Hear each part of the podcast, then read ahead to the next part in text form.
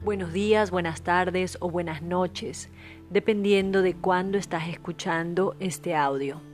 Soy Cintia Farah y nos estamos acompañando en estos 31 días para proclamar promesas sobre tu vida basado en el libro Yo declaro de Joel Austin. Día 22. Yo declaro que viviré victoriosamente porque fui creado a la imagen de Dios. Tengo el ADN de un vencedor y llevo puesta una corona de favor. Sangre real corre por mis venas y siempre seré cabeza y no cola. Estaré siempre por encima, nunca por debajo. Viviré con propósito, con pasión y con alabanza, sabiendo que fui destinado a vivir en victoria. Esta es mi declaración.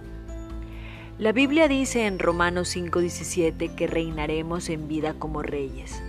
Cuando Dios nos mira, no nos ve derrotados, apenas sobreviviendo o tomando las posiciones que sobran. Nada de eso. Dios le ve como un rey, como una reina. Usted lleva su sangre real en las venas, por tanto, usted y yo deberíamos reinar en vida. Pero ¿qué significa reinar en vida? Significa tiempo en el poder. Dios dijo que deberíamos reinar ¿cuánto tiempo? En vida, lo que significa que usted no tiene un tiempo limitado, todo lo contrario, tiene un tiempo ilimitado. Su periodo para reinar es todos los días para ser victorioso, para ascender a nuevos niveles y para conseguir grandes cosas. Y esos días cuando no se siente como un rey o una reina, recuerde tomar su pulso Mientras sienta palpitaciones puede decir, vaya, todavía es mi periodo en el poder. Eso será un recordatorio de cambiar de actitud y a veces esto lo tendrá que hacer en fe.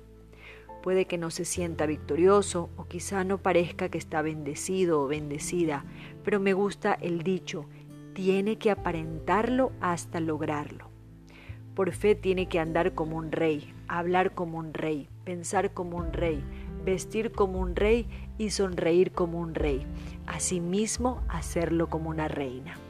No actúe basándose en lo que ve, sino en lo que sabe. Hay realeza en su ADN, tiene la sangre de un vencedor, de una vencedora, y fue creado para reinar en vida. Demasiadas personas están viviendo por debajo de sus privilegios y se debe a que su visión ha sido nublada por errores pasados, decepciones o la forma en que fueron criados. No se sienten como realeza, no creen que podrían ser prósperos y cumplir lo que Dios ha puesto en sus corazones. Pero yo creo que hoy, mientras hablo con fe a su vida, algo está ocurriendo en su interior.